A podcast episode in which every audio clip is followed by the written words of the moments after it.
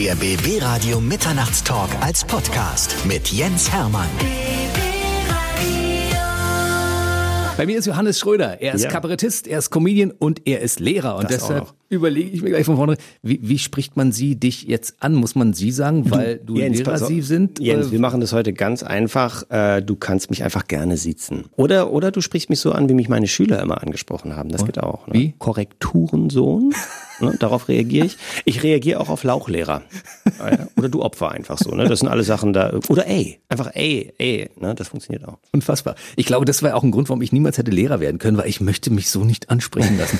Früher waren ja Lehrer, also zu meiner Zeit waren ja Lehrer Respektspersonen. Das hat sich ein bisschen verändert, aber ich glaube mit Humor und so, da kriegt man die jungen Leute auch noch. Aber klar, da sind Sachen anders als früher. Wir werden die Geschichte gleich mal erzählen, wie du zum Comedian geworden bist vom Ja. Mhm. Lehrer. War Lehrer ursprünglich dein Traumberuf? Also Traumberuf würde ich jetzt nicht sagen, aber ich habe äh, im Zivildienst damals dann so äh, die Idee gefasst, Mensch, ich kann gut mit jungen Leuten, mit Jugendgruppen, ich kann junge Leute motivieren, ich gucke mir die an und so, ich, ich, ich vorverurteile die nicht, ich mag die irgendwie. Und dann kam sicherlich so ein bisschen sowas äh, Humormäßiges immer mit rein, dass ich die zum Lachen gebracht habe. Und äh, ich habe mich, glaube ich, selber nie so wahnsinnig ernst genommen.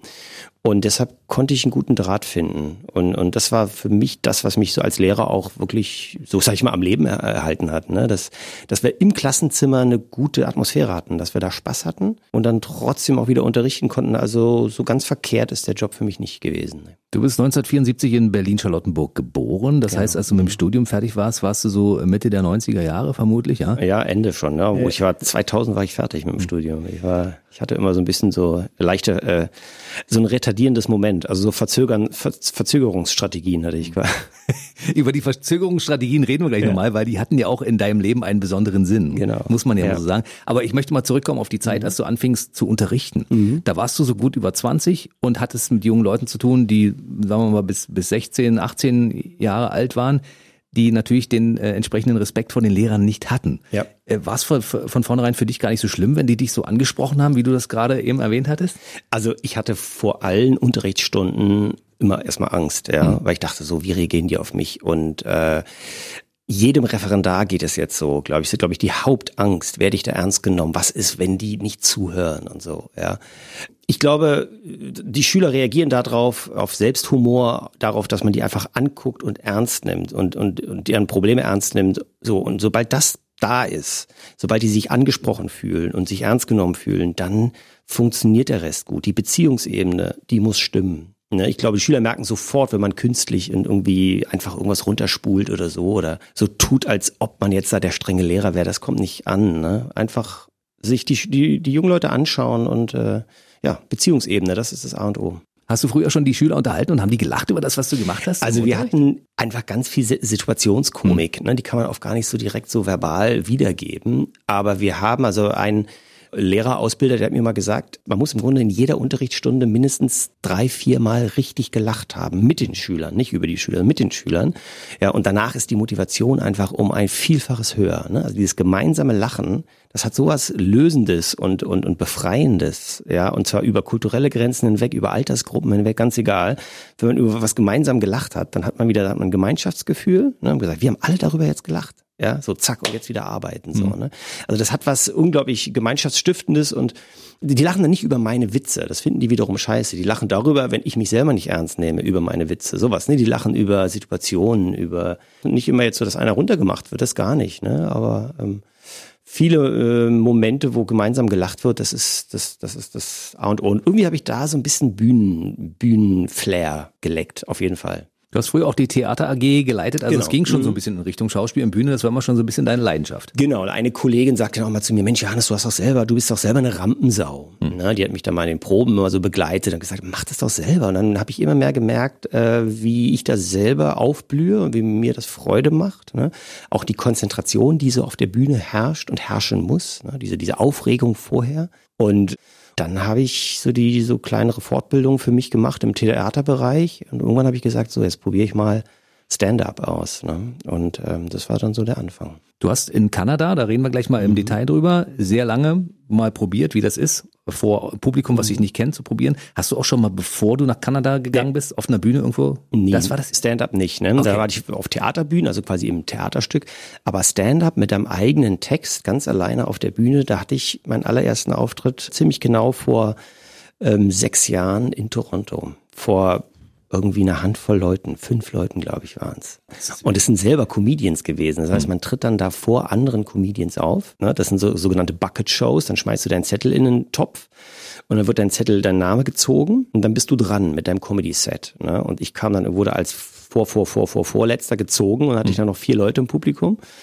Und so, so sind die Trainingsbühnen. Ne? Da spielt man sich das dann so gegenseitig vor. Jetzt fragen sich einige Leute, wieso Kanada? Du bist Lehrer für Deutsch und Englisch. Sport ja. Und Englisch, war? Nee, Sport, Sport hast du nicht das lieb, dass du das denkst, äh, Jens, äh, Sport. Aber, aber so sportlich aussiehst, habe ich gedacht. Das ist Siehst du, hört ihr, habt ihr das gehört? das ist meistens so eine Kombi. Meistens machen die Lehrer ja Deutsch, Englisch und Sport. Ja, ne? oder, oder Sport und Erdkunde. Ne? Äh. und bei dir das war es Englisch, deshalb hattest du die Sprachbarriere nicht ganz gesagt, okay, ich kann in äh, Kanada auftreten. Genau, aber es ist, ähm, ich glaube, jeder könnte mit so ein bisschen Englisch auch dort auftreten. Das Wichtigere ist eigentlich, dass man auf der Bühne weiß, warum man da jetzt ist, also eine Haltung hat. Mhm. Ne? Und das ist, wenn du jetzt ins Ausland gehst, der riesige Vorteil, du bist der naive Betrachter von außen. Du kommst über tausende von Kilometern irgendwo hingeflogen und kannst jetzt so sagen, Mensch, das ist aber hier komisch bei euch in Toronto, in Kanada, ja, oder, ne, also der mhm. sogenannte, diese Perspektive des naiven Betrachters, das hilft einfach auf der Comedy-Bühne wahnsinnig, ne, weil du dich einfach wundern kannst und du bist ja der Fremde, das heißt, der Fremde ist immer erstmal interessant. Was hat der uns zu sagen? Wie sieht der die Welt? Ne? Und Dadurch ist das Schwierigste eigentlich, nämlich diese Bühnenhaltung, die komische Perspektive, die ist schon mal da. Und dann ist die Sprache ist dann sekundär eigentlich. Ne? Das kommt dann auch noch, aber so war es für mich leicht. Also diese erst, nicht leicht war es auch nicht, aber quasi war es für mich ein guter Einstieg, dahin zu kommen und so. Da habe ich auch gar nicht über Lehrer geredet, da habe ich über The German geredet. Ne? Mhm. Der Deutsche, der einfach erstmal da sich wundert, sage ich mal. Und die Leute lachen. Also auch ich war auch in Nordamerika, also in Chicago und Detroit. Und die, die schmeißen sich weg über Deutsche, ne? überhaupt über unsere Art. Ne? Wir sind ja so ein bisschen spießig, so ein mhm. bisschen. Und unsere Sprache klingt einfach hölzern für die. Ne? Und dann, also, das ist darüber lachen die sehr, sehr viel und sehr gerne. So. Ich finde das so spannend. 1998, sagen wir, oder Ende der 90er Jahre, fängst du an, im Schuldienst zu arbeiten, machst das zwölf Jahre und, mhm. und sagst, ich möchte gerne Comedy machen. Mhm. Dann schmeißt du den ganzen Schuldienst hin oder hängst ihn zwischendurch mal an den Nagel, genau. mhm. nimmst ein Sabbatical, gehst nach Toronto und genau. machst da die Anfänge deiner Kabarett- und Comedy-Karriere. Ja, ganz genau. Das und dann, ist unfassbar, oder? Ich habe da quasi, ich habe wirklich alles zurückgespult im Leben. Also ich habe dann da ein WG-Zimmer gehabt, ne? also quasi alles auf Null gestellt, meine Möbel irgendwo eingelagert habe quasi wie ein Student da gelebt, gehaust, kann man sagen. Und das Projekt, was mich aber, was mich bis jetzt und hier und heute begleitet, war quasi diese Stand-up-Kabarett-Comedy Performance, sage ich mal, zu üben, ne, zu trainieren, immer mehr zu schreiben und auszuprobieren und so. Also das hat sich durchgezogen. Und dann war damals Winter in Kanada und habe ich überlegt, so mache ich das jetzt in Deutschland weiter oder nicht? Na, das war für mich der allerschwerste Moment. Mhm. Na, quasi hier in Toronto funktioniert, aber wie ist das jetzt zu Hause vor der eigenen Haustür? In Berlin, sage ich mal jetzt hier, ne? worüber soll ich denn da reden? Ja? Wenn dann plötzlich Freunde, Familie im Publikum sitzen und sagen, sag mal, Johannes, was, was ist denn das jetzt? Ja? Also das war für mich das viel größere ähm, sag ich mal, ja, Problem oder die größere Hürde, das quasi jetzt mit meinem normalen Leben zu verbinden. Ne? Und dann habe ich in Berlin vor, vor fünf Jahren dann meine ersten offenen Bühnen hier äh, besucht. Gespielt. Ja. Hm. Wie viele Auftritte hattest du in Kanada? Ja, das waren vielleicht so 100. Ne? Hast du damit schon Geld verdient? Nee. In, also 20 Dollar. 20, 20 kanadische Dollar in einer in einer Vapor Lounge, also in so in so einer Shisha Lounge kann man sagen, wirklich, wo die wo die im Grunde so äh, da da haben die ein bisschen was gezahlt. Ne? Ich hab, bin nie so weit gekommen, dass ich quasi in die Bezahlliga da. Mhm. Ne? Das waren alles Testshows. Ich hatte mal vielleicht eine Handvoll Auftritte, wo es eine richtig tolle Bühne war, aber auch nur quasi so ein Open Spot, sowas. Ne? Da ist, da sind halt noch mal das zehn, das hundertfache an Comedians unterwegs als hier in Deutschland. Ja, das ist dort wie ein Volkssport, genau wie in England auch, Amerika. Äh, jeder Jugendliche zwischen 16 und 22 probiert mal Stand-up. Das mhm. ist einfach wie ein, ja, das ist wie, wie, wie du einen Führerschein machst. Ja, jeder probiert sich da mal aus und guckt und so weiter. Deshalb sind da auch natürlich die ganzen offenen Bühnen wahnsinnig überlaufen gewesen und so. Und äh, also die, die Bezahlliga war, war, war weit, weit entfernt. Bis ich mich da überhaupt zurechtgefunden habe. Ne? Mit Facebook-Gruppen und so, bis ich da überhaupt einen Auftritt gekriegt habe. Das hat auch einen Monat gedauert. Johannes Schröder ist bei mir, er ist Kabarettist, er ist Comedian und er ist Lehrer. Wann ist dir denn eigentlich die Idee gekommen, dass du das, was du in den zwölf Jahren als Lehrer erlebt hast, als Comedy-Programm auf die Bühne bringen kannst? Weil das hat ja auch ein Alleinstellungsmerkmal. Das hat ja vorher noch nie jemand vor dir gemacht. Es war wirklich, also glaubt mir gar keiner, aber es war auf dem Rückflug von Toronto nach Deutschland. Da habe ich in, während dieses, während der, der Zeit des äh, Fliegens quasi, habe ich meine ersten sieben, acht Minuten geschrieben. Da habe ich so gedacht, so ich erzähle, ich entschuldige mich. Es war wirklich mein Lebensgefühl. Ich entschuldige entschuldige mich dafür, was ich als Deutschlehrer alles angerichtet habe, sozusagen. also das war so ein Grundgefühl. Ich habe gesagt, ey Leute, es tut mir leid, ja, hier mit äh, Gedichtinterpretation, ja, mit Inhaltsangabe, ja, das lyrische Ich und so und diese gelben Reklamhefte, ja. weißt du. Und ich, ich sage, es, es tut mir leid. Wirklich. Ich konnte nicht anders. Ich habe es mit, ja, hier Listening Comprehension, weißt du? Listen and repeat und so. Und ich hatte so, so das war so mein Lebensgefühl. Ich sage, Leute, es, es tut mir echt leid dafür. Ne? Ich kann es nicht rückgängig machen. Ja, ich habe eure Lebenszeit ähm, quasi äh, etwas verbraucht dadurch als Lehrer. Und das war so meine Haltung. Und dann kam ein Thema nach dem anderen hinzu. Ne? Dann der Sportlehrer hier, das mhm. war so ein, meine Konkurrenzperson, ne? die bildungsferne Spaßgurke aus der Turnhalle, geistiger Kleingärtner mit Lehrerlaubnis. Und da hatte ich eine, und das fing so mit einer Zwei-Minuten-Nummer an. Also quasi dieser beliebte Sportlehrer, ne? Mhm. also sind einfach ein Riesenarschloch. So und äh, nein und dann und dann habe ich mich, habe ich dann immer noch ein Ding nach dem anderen noch angehängt, was der alles gemacht hat und so. Ne? Und äh, naja und bis wir uns dann irgendwann auch wieder versöhnt haben, dann gibt er mir Flirt-Tipps und so weiter. Naja, aber da so sind dann die ganzen Nummern so entstanden, eine nach der anderen. Das ist so unglaublich. 2016 hast du damals gewonnen die Talentschmiede Schmiede im Quatsch genau. Comedy Club. Mhm. Und äh, 2018, zwei Jahre später, schon den fetten Comedy-Preis abgeräumt beim NDR, ne? Beim NDR und ja. beim, genau, und auch im Pripantheon. Ja, das, das hat sich irgendwie dann schön gefügt, kann ich so sagen. Und das motiviert dann natürlich auch wahnsinnig, wenn man merkt, Mensch, tatsächlich, es funktioniert irgendwie. Und ich habe da mit großer Euphorie habe ich das betrieben. Ne? Ich bin aber auch zu jeder Bühne in Deutschland dann so gefahren, auch am Anfang zu offenen Bühnen trainieren, trainieren und schreiben und Spaß dabei haben, einfach auf die Bühne zu gehen, ne, das mhm. zu erzählen. Und dann immer bei der Rückfahrt vom Auftritt dann zu gucken, was hat funktioniert, was hat Spaß gemacht, was will man erzählen. Ne?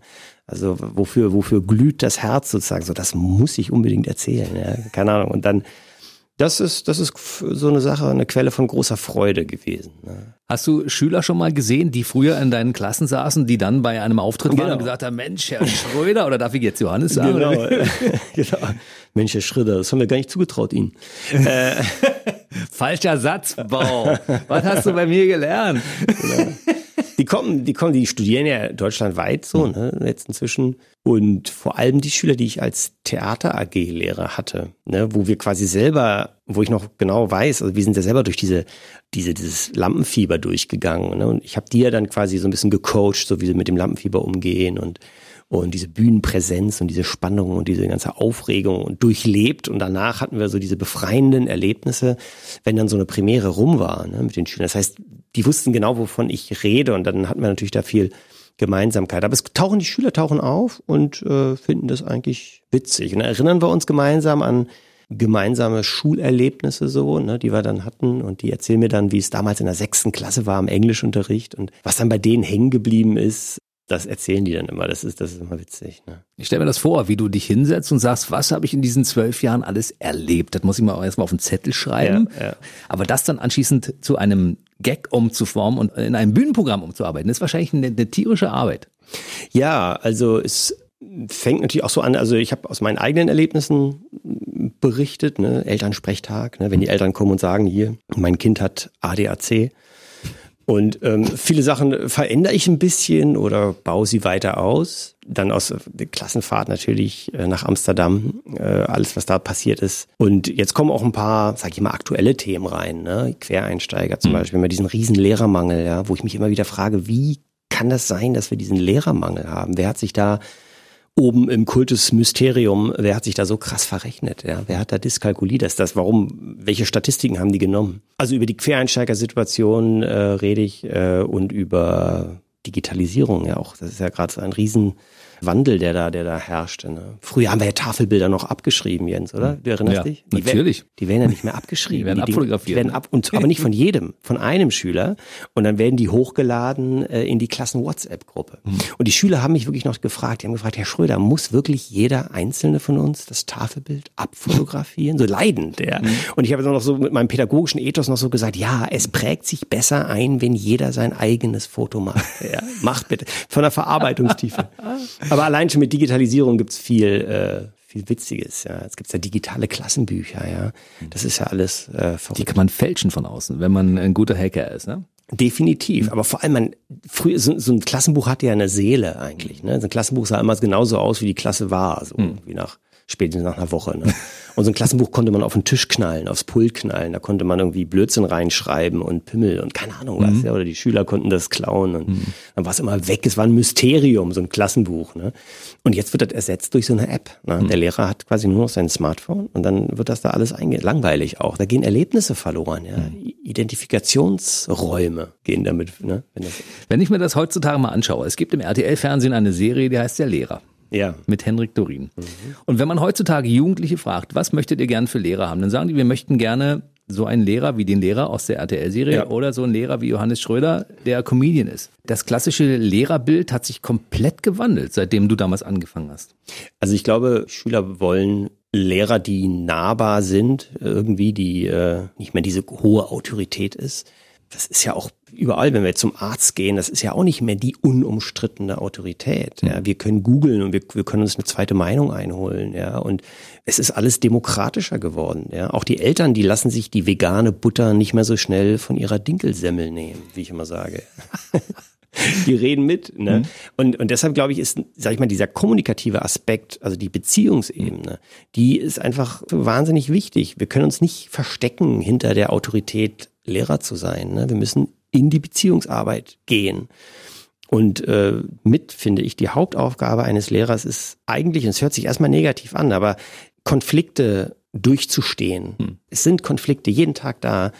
Aber daraus besteht eben auch dieser Lehrerberuf, so dass man eben in diese Konflikte reingeht und das wollen die Kinder, die Jugendlichen, die wollen, dass man da ist, präsent ist, ja, sie anguckt und sich nicht äh, wegwendet. Und ich glaube, wenn man das macht, wenn man in diese Beziehungsarbeit reingeht, dann hat man, dann kann man eigentlich nicht mehr viel verlieren.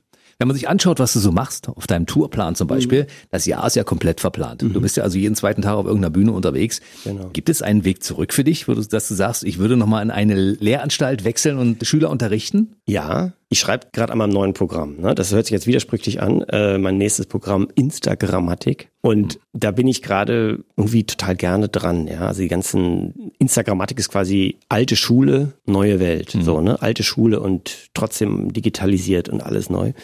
Ich habe trotzdem immer wieder Kontakt zu Schulen über Projektarbeit zum Beispiel. Ne? Ich bin bei Fortbildung dabei, ich bin mit vielen Lehrern befreundet, aber auch im Professionellen, da tauschen wir uns aus. Ich bin bei Tagungen dabei und pädagogischen Tagen und so und mache mit Schülern auch Projekte und bin so am Schulleben beteiligt. Und ob ich ganz wieder komplett in diesen Regelschuldienst will, das glaube ich zurzeit nicht. Ja, dazu habe ich zu sehr noch diese Korrekturstapel vor Augen wo ich diese Bauchschmerzen dann damals hatte, ja, also diese Deutschklausuren und dieses 30 Mal den gleichen Text lesen und dann mit dem Rotstift da unterwegs sein müssen und so, das hat mich schon sehr gelernt. Ich freue mich, aber ich freue mich immer wahnsinnig, wenn ich mit Schülern wir haben jetzt neue kleine Videos gemacht, so Promo-Videos für mein Buch, World of Lehrkraft, übrigens sehr zu empfehlen. Ja, reden wir gleich drüber. genau. Nee, und da haben wir so kleine Promo-Videos gemacht in der Schulklasse. Also ich habe mein eigenes Buch unterrichtet.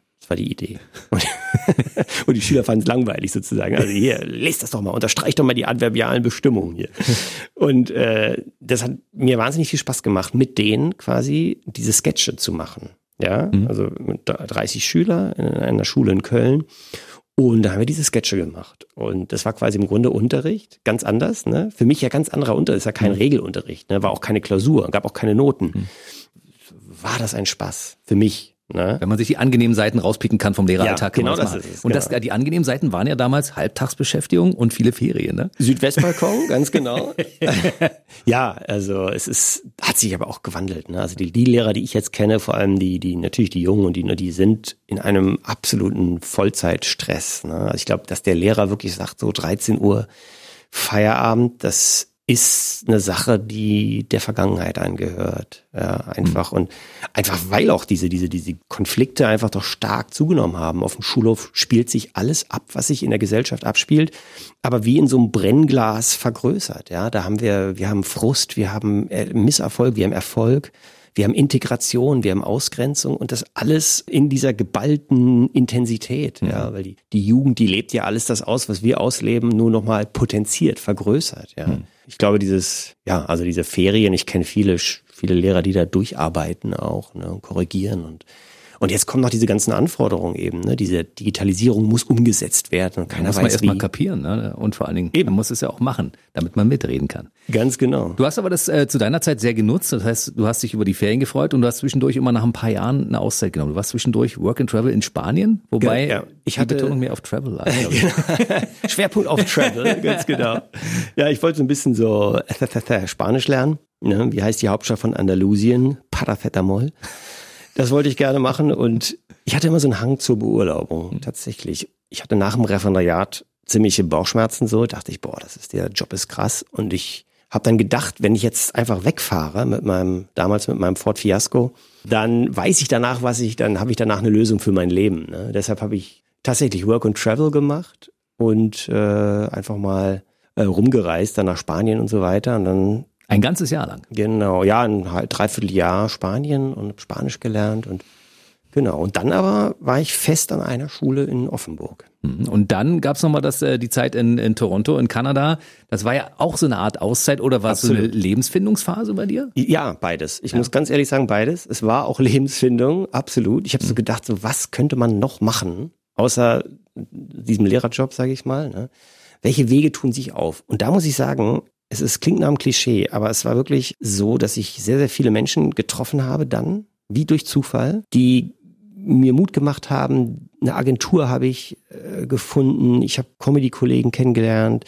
Und dieser Weg, da führte einfach eins zum anderen dann. Und das ist das Spannende. Und ich habe so viel gelernt von Leuten, die eben ganz ungewöhnliche Biografien haben. Ja? Autoren, Schreiber, aber auch Redakteure, Regisseure, die Wege gegangen sind, die waren dann mal da in dem Projekt und dann dem Projekt, die sind einfach ihrem, ihrem Herz gefolgt ne, und ihrer, ihrer Berufung und, und leben trotzdem. Ne? Und, und, und so, ein, so, so ein Beamter, wir wissen es, ne? so ein, ne? der Finger auf der Snooze-Taste des Lebens. Ja, so ein Beamter, Beamter halt, ne? genau. ne? Auf dem Nachttisch die Beißschiene. Ja, mit seinen Rechts-Links-Socken, da ist das Leben halt doppelhaushälftenmäßig relativ eingeplant. Bei Dr. Eckert von Hirschhausen hat ja. damals jeder gesagt, äh, wie jetzt, Medizin und Kabarett, das schließt sich aus. Mhm. Bei dir werden sie wahrscheinlich am Anfang auch gesagt haben, der Lehrerberuf und Kabarett-Comedy schließt sich aus. Beides ist nicht der Fall. Nee, es schließt sich gar nicht aus. Im also, Gegenteil, ne? Ja, es kann da steckt unheimlich viel Potenzial drin, finde ich. Also definitiv, man kann von der Schule unglaublich viel auf die Bühne bringen. Es ist kein weiter Weg vom Klassenzimmer auf die Bühne. Ne? Ich habe jeden Morgen meine hochbegabte erste Reihe und die Problemschüler ganz hinten. Ne? Theater hier, Theater da. Es ist, der, der Schritt ist nicht groß. Überhaupt nicht. World of Lehrkraft. Ein Trauma geht in Erfüllung. Das ist dein erstes Programm am zweiten ja. Arbeitsgleich, da reden wir gleich drüber. Das ist als Programm erschienen. Damit tourst du hoch und runter durch die Republik. Und das gibt es auch als Buch. Genau. Programm war aber eher da. Zuerst das Programm, World of Lehrkraft. Das Programm habe ich jetzt seit drei Jahren, spiele ich das. Auch jetzt hier in Berlin, in Wühlmäusen und in Deutschland weit, hoch runter. Und mit viel Spaß, mit viel Freude. Es immer, verändert sich immer, wird immer, ist immer mehr geworden und wird immer interaktiver. Und für mich eine große Freude, nach wie vor es zu spielen. Leider nur noch 30 Termine ungefähr, dann geht das Programm zu Ende. Bin echt wehmütig.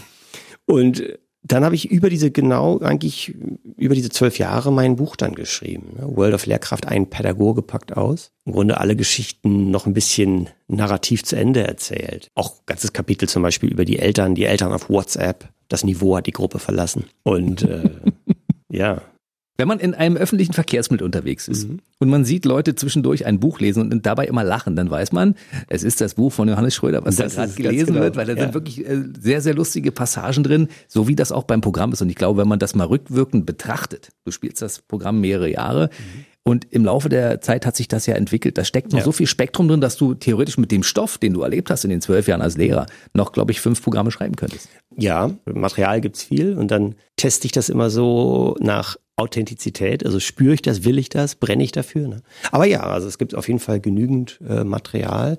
Ich will aber auch, dass es irgendwie aktuell ist. Ne? Ich habe äh, jetzt ist so viel im Wandel gerade. Die Schüler, die jetzt ihr Abi machen, die haben wirklich äh, ihr Leben lang mit Smartphones mhm. haben die gelebt. Das heißt, das ganze Lernen, kognitiv auch, ne, äh, funktioniert anders. Ja, früher war es noch was Besonderes, wenn der Medienwagen reingeschoben wurde. Ja, da lachen ja die Schüler heute. Ne? Was ist das? Ja. Aus dem Museum. Oder du kennst auch den Medienwagen. Natürlich. Oder? Oder? Mit diesem Overhead-Projektor ja. und allem drunter und vielleicht auch ein Videorekorder, der genau. einen Film abgespielt hat. Ja, genau. Und die, die Lehrer wussten immer nie, wie das Ding funktioniert. genau. Und die waren schon mit der, die waren schon mit der Fernbedienung vom VHS-Rekorder komplett ja. überfordert. Ja, oder? Ja, absolut. Als früher der Medienwagen reingeschoben wurde. Da, da hat man als Schüler hat man da gewusst, das dauert. Ja, das schiebt den erstmal rein. Genau. Und dann immer falscher Film dabei oder so. Du hast jetzt das Video gedreht mit den Schülern, also als mhm. Promotion für dein Buch. Genau. Und dementsprechend hast du ja festgestellt, seitdem du aus der Schule raus bist vor ein paar Jahren und jetzt, da hat sich ja auch eine ganze Menge getan. Merkst du jetzt ja. schon in diesen paar Jahren einen großen Unterschied, wie die Schüler sich und die, der Schulalltag sich verändert hat? Ich würde sagen, ja. Also zum Beispiel haben jetzt viele Schulen, das kommen jetzt immer mehr Instagram-Accounts. Ne? Und äh, die HFG in Köln zum Beispiel, Helene Fischer Gesamtschule, äh, mit der ich ja in Kontakt bin, die haben, äh, also Helene Fischer Gesamtschule, so nennen das die Schüler auf den Socials. Ja. Eigentlich Hans Fallader Gesamtschule, war den Schülern zu langweilig. Der singt ja auch nicht, der Hans Fallader. Genau, jetzt haben sie es umbenannt in Helene Fischer genau. Gesamt, weil es ist viel näher an deren Lebenswirklichkeit ja, dran. Ja?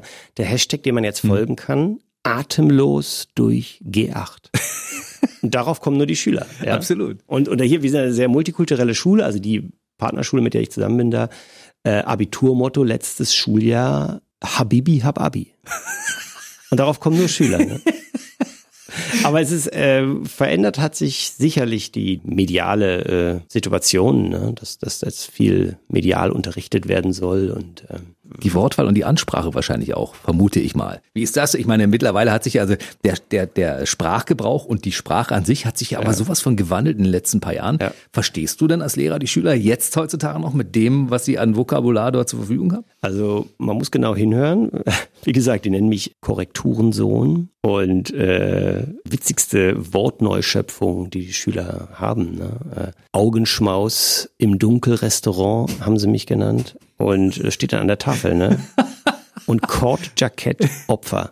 Allein der Schulhof ist ein Laboratorium für, für Wortneuschöpfung, ne, die dann, aber ein unglaublicher Kreativpool, ja. Wollen die Tantiemen haben dafür, dass sie die Ideen liefern für deine Programme und Bücher?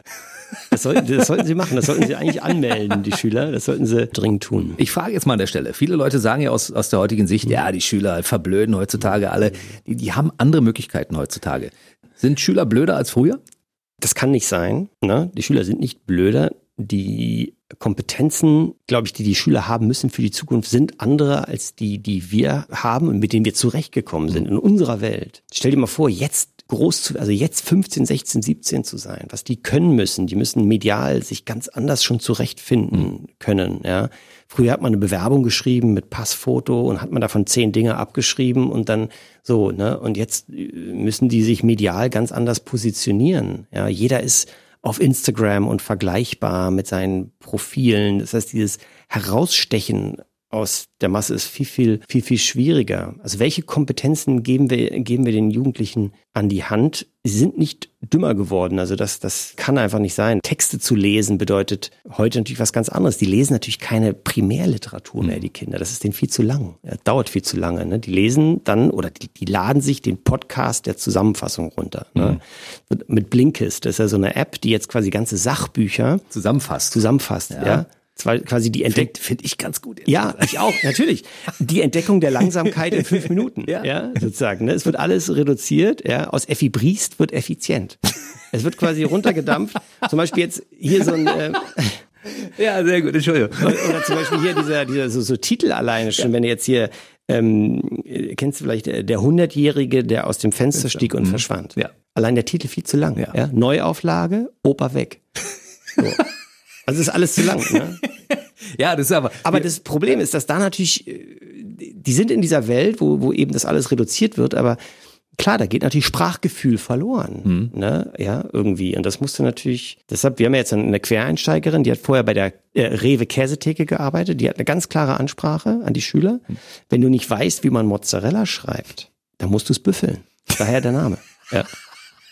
Quasi back to the roots, sozusagen. Zurück zu den basalen Dingen, ne? Orthographie, ja.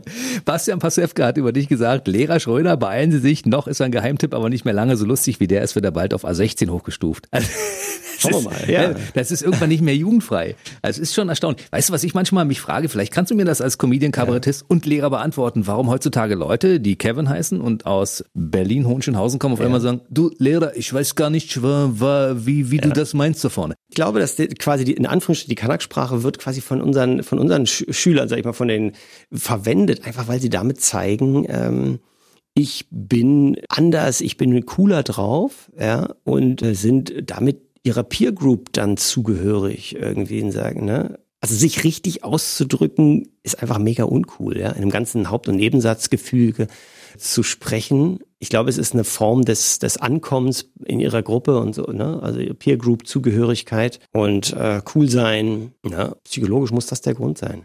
Findet das in deinem Programm irgendwann auch irgendwie einen Platz? Auf jeden Fall. Ich rede darüber, wie über einen Schulhofspaziergang, ne? wenn du einfach mal so spazieren gehst und dann irgendwie nur, machst du nur die Ohren auf und dann, äh, dann ne, habe ich ein paar Schulhofgespräche aufgeschnappt. Ne? Hm. Ja, also hier äh, Privet Ivan Kagdila um, slyšeli že Apitaj Drakiem, Slaviem, Dimitrijem, Vasiliem, Sergejem, Voselie Bushaltestelle. Die mischen diese verschiedenen Sprachen und für einige Worte, wo diese nicht in der ja, Originalsprache kriegen, wird dann was Deutsches eingesetzt. Das ist unglaublich kreativ. Vor allem, welche Worte sie dann benutzen und welche Worte durch die Deutschen ersetzt werden, weil es dann quasi vielleicht nur die deutsche äh, Übersetzung funktioniert. Ne? Wir haben gerade miterlebt, dass Johannes Schröder auch mal darauf hinweist, dass er wirklich auch ein Sprachtalent ist. Deutschlehrer, Englischlehrer, ein äh, Jahr in Spanien, Auszeit, mhm. Work and Travel zum Spanisch lernen. Ja. Dann äh, hast du jetzt gerade Russisch, hast du, habe ich, hast, haben wir gehört. Was kannst du noch alles? Ich kann auch nur die paar Sätze, ne? Also das, ich habe mir so ein bisschen mal einfach so angeeignet mhm. aus Interesse, aus äh, Freude. Ich finde es unglaublich spannend, also in der Straßenbahn zu sein und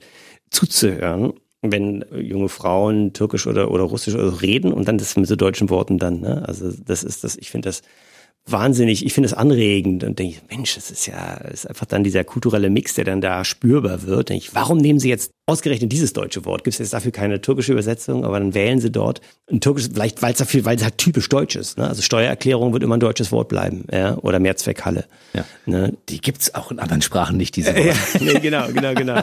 Aber es ist so witzig, was dann gewählt wird und warum und das andere nicht. Ne? War es damals schon äh, an deinem Gymnasium in Offenburg so, dass du diese diese verschiedenen Ethnien auch in deiner Klasse hattest, mit den verschiedenen Sprachen, die dann zwischendurch, wenn sie mit dir nicht kommunizieren wollten, in ihre Landessprache Ja, definitiv, genau. Und dann hatten dann äh, haben die ihre eigene Sprache dann gesprochen und dann war man natürlich da mh, hm, außen vor. Aber ich fand das eher eigentlich, finde es nach wie vor eine, eine Anregung, ne, eine Bereicherung. Hm. Ja. Und ich habe versucht, die deutschen, also die deutschsprachigen, muttersprachlichen deutschen Schüler dann dafür zu sensibilisieren, sagen, Mensch, das ist ja spannend. Guck mal, der, der Wladimir, der spricht doch mal eine komplett andere Sprache. Wenn er nach Hause geht, dann denkt er in einer anderen Sprache, lebt in einer anderen Sprache und dann, ja, und dann hat er vielleicht ein paar Probleme mit der Orthographie hier und da, aber Mensch, der muss jeden Tag switchen. Ja, mhm. das ist ja, manche, manche sprechen drei Sprachen, vier Sprachen. Ja, ich hatte, ne? Und das wissen wir, wir, und wir sehen natürlich nur, sage ich mal, ja, eventuell so ein bisschen das mangelhafte Deutsch, hier Orthographie mal da und da ein Problem. Aber wenn wir denken, wie die im Grunde kognitiv auf der Höhe sein müssen, wenn sie dann fünf Sprachen gleichzeitig sprechen, ja, Unglaublich. Dann ist das, äh, ja, absolut. Da steckt Potenzial drin. Und vielleicht kannst du ja auch deine Programme in mehreren Sprachen machen. Hast du eigentlich nochmal probiert, dein Lehrerprogramm, was du jetzt in Deutschland machst, nochmal in Englisch irgendwo in Kanada gar aufzuführen? Nicht, gar nicht, Weil das gar könnte nicht, ja. ja. tatsächlich auch da funktionieren. Aber ne? es ist natürlich sehr kulturell. Ja. Ähm, man lacht da vielleicht nicht mehr über den Sportlehrer so sehr. Ne? Und die haben auch Sportlehrer dort. Ja, aber äh, das kann sein. Genau, das sind auch so eine Knalltüte. Das sind auch genau die gleichen Knalltüten wie bei uns, ja. ne? die äh, hier mit Zweitfach Erdkunde, der Mattenwagen. Ne? genau. Ja. Thomas Hermanns. Sternzeichen kein Bock. Im Aszendenten großer Mattenwagen. Sternzeichen kein Bock gefällt mir gut. Thomas Hermanns, der Vater ja. der Comedy in Deutschland, hat gesagt, Herr Schröder hat es geschafft, aus der eher klassischen Figur eines Lehrers etwas Wildes Neues herauszuholen. Er ist der wild gewordene Bad Teacher, der alle ehemaligen Schüler on Stage zur Rache aufruft. Ja. Und wer möchte sich nicht an seinen Lehrern rächen? Insofern winkt ihm ein großes Publikum. Ja, gibt es äh, viele, die sich an ihren Lehrern rächen wollen? An dir wollte sich noch nie jemand rächen. Du warst genau der Lehrer, den alle haben wollten, wa? Ich glaube, die Schüler wollen sich an ihrer, vielleicht an ihrer Schulzeit mal rächen oder es zumindest nochmal Revue passieren lassen. Ne? Also die gelben Reklamhefte und so und die und die der Notenspiegel, wenn der an die Tafel geschrieben wurde, das ist ein Folterinstrument. Ja, ich erinnere mich auch, oder zum Beispiel hier diese diese äh, Klausuren oder Klassenarbeiten, wenn die zurückgegeben wurden, ist da alles rot. Ja, was das für ein Stich ins Herz ist. Ja, mhm. Fehler, Fehler, Fehler, Fehler, Fehler. Also das sind so Sachen, die für die will ich mich wirklich entschuldigen. Ja, wir müssen ganz anders mit diesen in Anführungszeichen Defiziten umgehen. Wir können einem Schüler nicht sagen, hier alles rot, sechs. Ja, mhm. das, äh, wir müssen immer gucken, wo ist, was kannst du, anstatt immer nur den Fokus darauf zu haben, was kannst du nicht. Von daher sicherlich wollen sich viel. Ich glaube, da kann ganz viel Schmerz passieren ne, in der Schule. Also wenn man da einfach ne, die Kids nicht fördert und nicht guckt, was sie können. Wir müssen viel mehr darauf gucken, was, und jeder kann was. Das habe ich beim Theater gemerkt, ne? Hm. dass da selbst die verrücktesten, die, die craziesten Schüler, die, die packen da ihr Potenzial aus, wo du nie gedacht hast, dass der mal frei redet. Plötzlich gibst du dem eine Rolle, die ihm gefällt, mit der er sich identifiziert. Hm. Und dann blubbert der los ohne Ende und ein ausgewechselter Mensch. Ne? Also es wollen sich wahrscheinlich viele rächen. Ja, ja, das, das äh, kommt schon vor. Es war eine Form von Mobbing, die einige Lehrer früher mit uns betrieben haben, muss ich ganz ehrlich sagen. Wenn du vor hm. der Klasse als Idiot dargestellt wirst, ist das eine Form von Mobbing? Auf jeden Fall. Allein schon diese, wie gesagt, dieses hm. Notenspiegel-Ding. Ne? Es gibt, hm. es gibt immer noch Lehrer, die geben die Klassenarbeiten zurück, sortiert nach Noten quasi, ne? Zuerst die besten mhm. Noten und dann hinten raus die schlechtesten, einfach um das sichtbar zu machen. Ja. Für die Schüler ganz schlimm. Und, und pädagogisch äh, nicht wertvoll. Katastrophe. Eine absolute Katastrophe. Ich habe jetzt mal dann korrigiert, wenn du so mit Rot korrigierst, ich habe da jetzt immer mehr auch mit Grün reingeschrieben, was war gut. Einfach nur ein Smiley reingemacht. Lustige mhm. Idee. Auch wenn er vielleicht grammatikalisch falsch war, aber da ist, da steckt was Witziges drin, ne? Oder eine lustige Metapher oder irgendwas. Es ist immer irgendwas auch gut in so einem Aufsatz. Es ist nie so, dass das alles, es kann gar nicht sein. Das widerspricht der menschlichen allgemeinen Common Sense, ja. Dann gibst du die Klassenarbeiten zurück, dann siehst du ganz genau, wie die Kinder, okay, das Rot, das schlucken sie runter, dann suchen sie, wo ist das Grün? Ah, das konnte ich, super. Und lachen. Dann merkst du gleich, wie die das, und dann nehmen sie das in Rot korrigierte auch ganz anders dann an. Ich glaube, man muss unheimlich schnell daran arbeiten, dass man Menschen klonen kann. Weil ich möchte dich zum einen natürlich ja. als Comedian auf der Bühne sehen, weil ich mich totlache über diese Programme ja. und denke, ja, ja, so ähnlich war ja mein Schulalltag auch und ich lache mich wirklich tot darüber, was so heutzutage in den Lehranstalten so los ist. Und äh, andersrum möchte ich aber auch, dass Leute wie du in unseren Schulen sind und dafür sorgen, mhm. dass aus unseren Schülern, die wir da haben, ordentliche Menschen werden. Weil nur so schafft man es. Ich habe schon so viele Lehrer kennengelernt, von denen ich sage, um Gottes Willen, wie können die als Pädagogen ja, arbeiten? Und ich finde, bei dir ist das genau, du hast diese Kombination, du hast die Ansprache, mhm. du kommst bei den Leuten an, die hören dich, die wollen mit dir Spaß haben. Warum gibt's nicht mehr wie dich? Toll wäre doch, wenn man den Lehrern ermöglichen könnte, zum Beispiel so ein Sabbatjahr zu machen oder mal, also mal rauszugehen aus dem Beruf für eine gewisse Zeit. Kann man ja im Sabbatjahr, mhm. ne? Aber dieser, dieser Blick über den Tellerrand, ne, mal zwei Jahre, drei Jahre, vielleicht mal vier Jahre, was ganz was anderes machen, beruflich vielleicht selbstständig gewesen sein und dann wieder zurückzukommen und den Erfahrungsschatz, den man da gesammelt hat, ja, die Einblicke ins Leben, in Biografien, zurückzubringen dann in die Schule. Ne? Ich glaube, dass dieser Beamtenstatus, so gut er sein mag, um sein Leben kontinuierlich gut zu gestalten, äh, manchmal auch schadet. Viele Leute sind angezogen durch diesen Beamtenstatus hm. und werden Lehrer, weil sie diese Sicherheiten dann haben. Und vielen, glaube ich, täte es gut, eventuell zu sagen, okay, ich mache noch mal eine Veränderung. Und das kannst du mit diesem Beamtenstatus einfach viel, viel schwieriger, weil du bist in diesem goldenen Käfig drin. Du hast diese Privilegien so. Und das tut unseren Kindern nicht unbedingt gut. Ja, im Grunde werden die Jugendlichen, die ja sich ja vorbereiten müssen auf eine radikal sich ändernde Welt, die werden unterrichtet, erzogen von Leuten, die in einer unglaublichen Sicherheit leben. Das ist eigentlich ein Missverhältnis, mhm. ja. Es wäre, glaube ich, mal ganz gut, wenn, wenn Lehrer ja, wenn die, wenn die vielleicht von außen kommen und ihre, ihre Erlebnisse mit reinbringen. Deshalb sind ja Quereinsteiger vielleicht wirklich gar keine schlechte Idee. Ne? Stell dir mal vor, so, so, mhm. so, so ein Martin Semmelrogge in der 10a. Ist ja los? Ja, ist ja los. Bene von Tisch. genau. Und dann so ein Torben Manuel, der dann ganz brav fragt, Herr Semmelrogge, sollen wir die Adjektive in grün unterstreichen? Ja, macht doch, wie ihr wollt. Mir egal. Herr Semmelrogge, man darf hier nicht rauchen. Herr Semmelrogge, das ist mein Pausenbrot. Ja, bitte nicht. Das ist mir egal. Gib her. Gib her jetzt. Johannes Schröder. Wir fahren nach Alcatraz auf Klassenfahrt. Johannes Schröder ist sowohl als auch Comedian, Kabarettist und auch Lehrer. Und äh, ich finde es schade, dass er nicht mehr unterrichtet, aber vielleicht gibt's ja da eine Zukunft. Auf jeden Fall ist er auf den Comedy-Bühnen dieser Welt zu Hause. Wir gucken kurz ins Jahr 2020, 2021. Du arbeitest am neuen Programm. Ja. Wann wird das fertig sein? Im November ist die Premiere. In Köln, das ist schon festgelegt. Das ist äh, für unsere Region Berlin-Brandenburg natürlich traurig, dass wir das nicht hier bei uns erleben. Aber können. ganz direkt, paar vier Wochen danach in, in, in, äh, in Berlin natürlich mhm. auch, Instagrammatik. Mhm. Und da bin ich gerade am Schreiben, am Ausprobieren, am Verzweifeln.